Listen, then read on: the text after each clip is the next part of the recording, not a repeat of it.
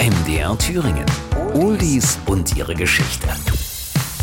1976.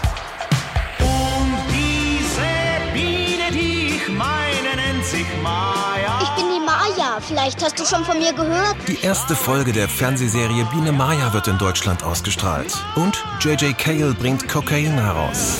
She don't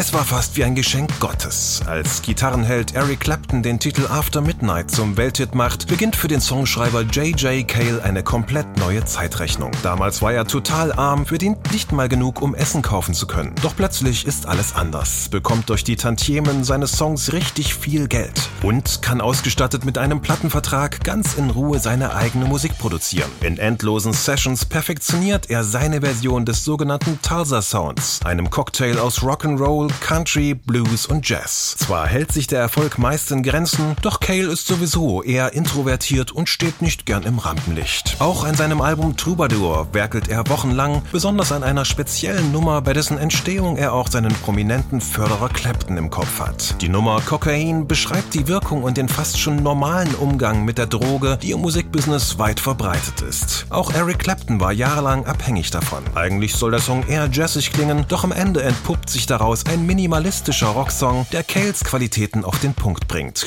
Kokain. Der Text. Die Zeilen wurden als Anti-Drogen-Song konzipiert und sollen vor der Tödlichkeit warnen, können aber auch missverstanden werden. Wenn du Probleme hast und du willst deine Niedergeschlagenheit loswerden, Kokain. Wenn dein Tag gekommen ist und du nur noch rennen willst, Kokain. Sie lügt nicht, sie lügt nicht, Kokain. Coverversionen. Die bekannteste Fassung stammt einmal mehr von Eric Clapton. Auch seine etwas schnellere und rockigere Fassung wird ein großer Charterfolg und später zum Klassiker, den er immer wieder bei seinen Live-Konzerten spielt.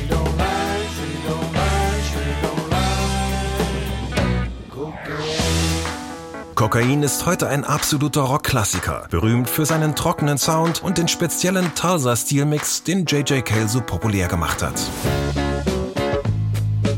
Oldies und ihre Geschichte. Jede Woche neu bei MDR Thüringen, das Radio. Und als Podcast in der ARD Audiothek und überall, wo es Podcasts gibt.